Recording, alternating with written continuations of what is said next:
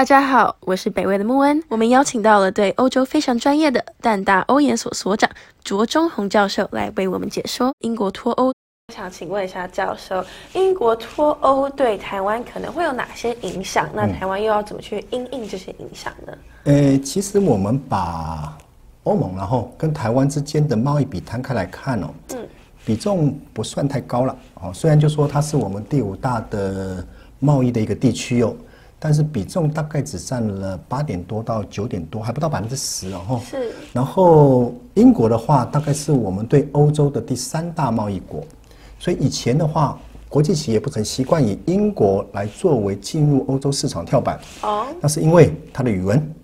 它的法规，嗯，啊，它的基础建设，也就是说各方面经商的一个条件，嗯，它其实都非常具有优势，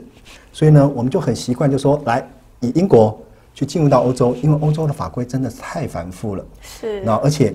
二十七个国家，二十四种语文，谁能够懂这么多的一个语文？啊，所以呢，大家就有点便宜行事，可就没有想到说，哇，你现在英国离开欧盟了，那以前我设置的那个营业据点怎么办？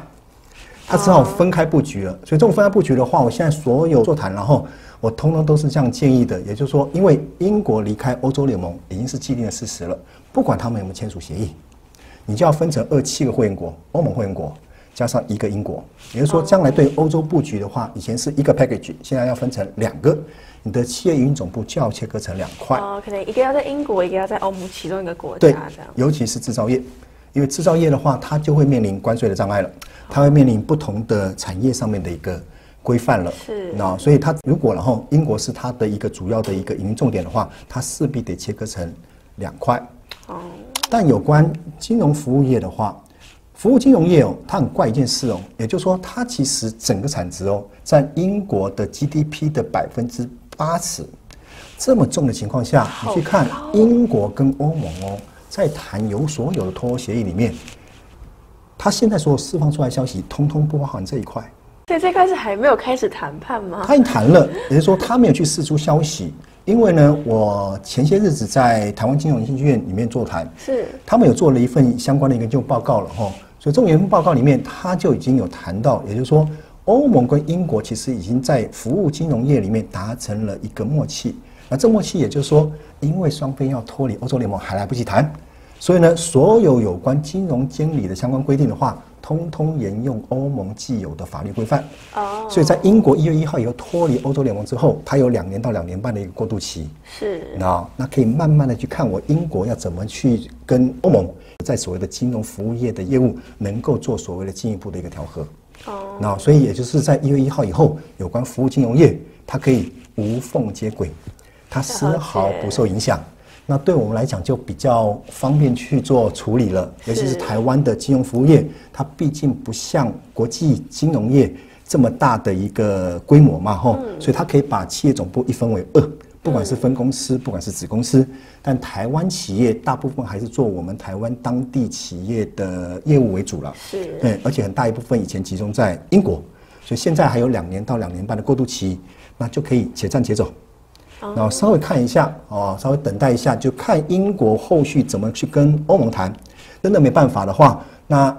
欧盟规定，今天要处理有关欧盟金融市场业务的话，第一个一定要会员国。是。你现在英国不是。第二个，企业要有所谓的护照通行权。OK 啊，所以你就是你想要想尽办法取得在某一个会员国里面的护照通行权，是，你才能够从事金融业务的一个操作嘛，哦，那这个的话就是未来我们自己本身的一个金融业思考了，哦，怎么样去调整他自己的一个脚步了，哦，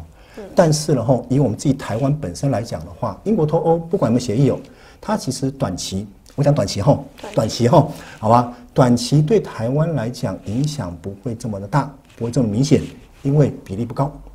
那尤其英国现在跟欧盟如果闹翻，它势必要去分散市场，是它要去降低对欧洲共市场的依赖性。所以你去看为什么它非常积极的去跟日本谈，去跟澳洲、纽西兰谈，去跟加拿大谈，他想要去加入所谓的 CPTPP，也就是说大部分是他前大英国协的成员。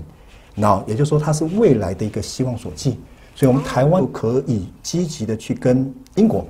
做相关联系，尤其是英国厂商，然后现在在台湾投资比较大宗的是离岸风电，是是绿能，是是金融科技。那正好就是我们自己本身企业转型台湾，然后想要去加强的重点的一个项目。所以我觉得，既然两者之间可以互补有余。可以利用这个关键的一个时间点里面，去加强跟英国之间的关系。哦，所以托这件事情，其实并不会在台湾造成太大的负面影响，反而还有一些机会是可以去取得的。感奇。好那，非常感谢淡江大学的卓中宏教授来帮我们讲解。我是北魏的木恩，欢迎订阅北威 YouTube 频道。在这边，我们会定期的上传北魏 Podcast 财经专业分析影片，以及北魏研究室系列，与各种的专家呢去讨论各种主题。欢迎大家订阅收看。